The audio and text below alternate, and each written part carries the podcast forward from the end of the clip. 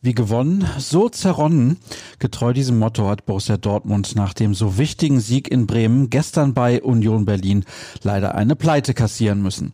Wie es dazu kam und was die Beteiligten danach gesagt haben, das erfahrt ihr jetzt bei BVB Kompakt, präsentiert von Zurbrüggen. Alles für ein gutes Zuhause. Auf zurbrüggen.de bekommt ihr sämtliche Infos. Mein Name ist Sascha Staats und dann wollen wir mal.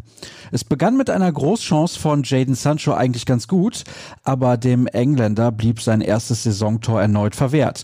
Quasi mit dem Pausenpfiff traf Yusufa Mokoko nur den Pfosten. Zuvor verhinderte zweimal Roman Bürki einen Rückstand.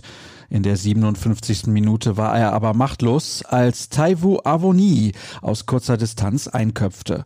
Doch fast im Gegenzug war Mokoko zur Stelle und markierte mit einem fulminanten Abschluss den Ausgleich. Zwölf Minuten vor dem Ende fühlte sich allerdings niemand für Marvin Friedrich verantwortlich, der für Union völlig freistehend den 2 zu 1 Siegtreffer erzielte. Beide Tore der Berliner fielen nach Eckbällen, was Mats Hummels völlig auf die Palme brachte. Bei der zweiten Ecke ist der stärkste Kopfballspieler des Gegners zehn Meter frei.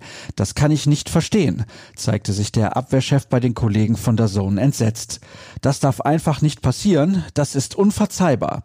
Wir haben jetzt zwei Spiele aus den letzten fünf wegen Standards hergegeben. Das ist eine Katastrophe.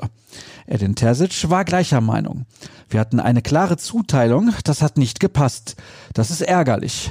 Wir geraten durch einfache Mittel ins Hintertreffen, kritisierte der Cheftrainer, der außerdem meinte, wir wollten in der Offensive das Spiel viel öfter beschleunigen, das ist uns nicht gelungen. Der Gegner konnte uns sehr leicht verteidigen. Laut Terzic sei der Tabellenstadt an sich zwar sehr ärgerlich, aber gerade nicht das zentrale Thema.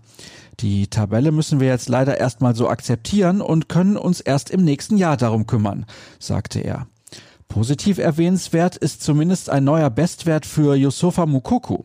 Er löste gestern den Leverkusener Florian Wirz mit 16 Jahren und 28 Tagen als jüngsten Bundesliga-Torschützen aller Zeiten ab. In den Top 10 dieser Liste tummeln sich übrigens noch vier weitere Borussen.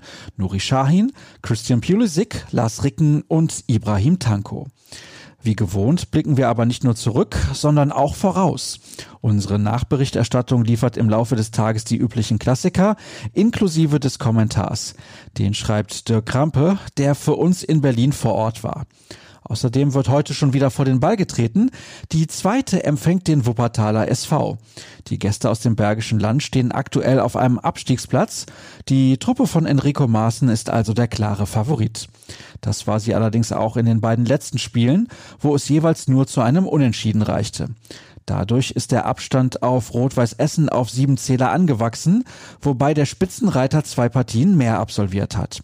Anpfiff in Brakel ist um 14 Uhr. Auf soccerwatch.de steht wie gehabt ein kostenloser Livestream zur Verfügung.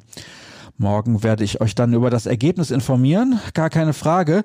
Den Spielbericht von Leon Elspass findet ihr aber vorab auf ruhrnachrichten.de, wie alle anderen Infos.